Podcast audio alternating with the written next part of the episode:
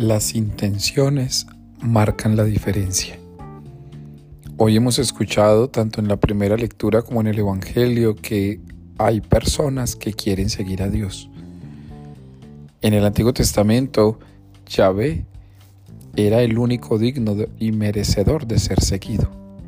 Digno y merecedor de ser seguido. En el Nuevo Testamento, un joven quiere seguir a Jesús quiere cumplir mandamientos, quiere proceder según su conducta y su conciencia, pero hay intenciones que marcan la diferencia.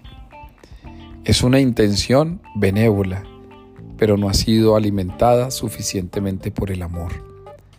Es una intención que tiene decisiones, pero no tiene convicciones. Es una intención a la que le faltó inspiración. De lo contrario, el joven rico hubiera procedido. Dice el texto, el joven se fue triste. El texto no dice que el joven se haya ido decepcionado o se haya ido con la sensación de sentirse marginado por Jesús. Sencillamente se fue triste porque sabía que debía fortalecer su intencionalidad. Que tus intenciones entonces marquen la diferencia en toda relación. Muchos esperan bastante de ti. Con tus buenas intenciones, dales la sensación de sentir que son reales.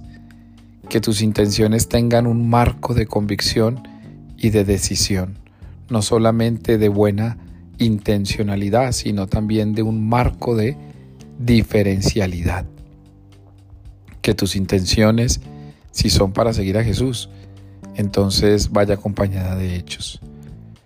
Que si nos hemos ido tristes, volvamos donde Jesús para que nos devuelva la alegría. Levántate a hacer que tus intenciones hagan la diferencia.